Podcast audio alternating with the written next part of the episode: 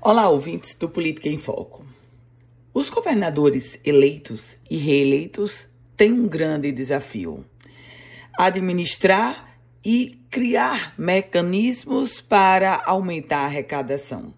No segundo semestre deste ano, foi unânime o discurso dos atuais gestores sobre a queda na arrecadação proveniente da redução do ICMS de combustível, de energia de telecomunicações.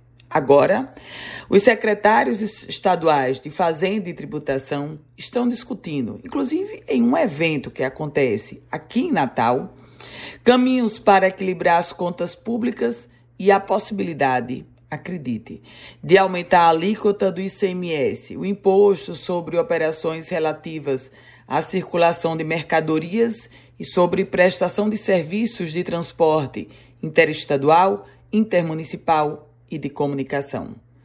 A pesquisa do Comitê Nacional de Secretários de Fazenda dos Estados, o chamado CONCEFAZ, nessa pesquisa feita, é apontado que é necessário elevar em 4 pontos percentuais a alíquota média padrão do ICMS a partir do próximo ano, para que seja feita a compensação da perda de arrecadação com a desoneração de combustíveis, energia elétrica e telecomunicações.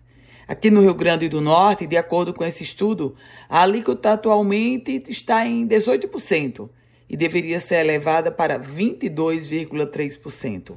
Em bom português, poderá haver um peso ainda maior no nosso bolso.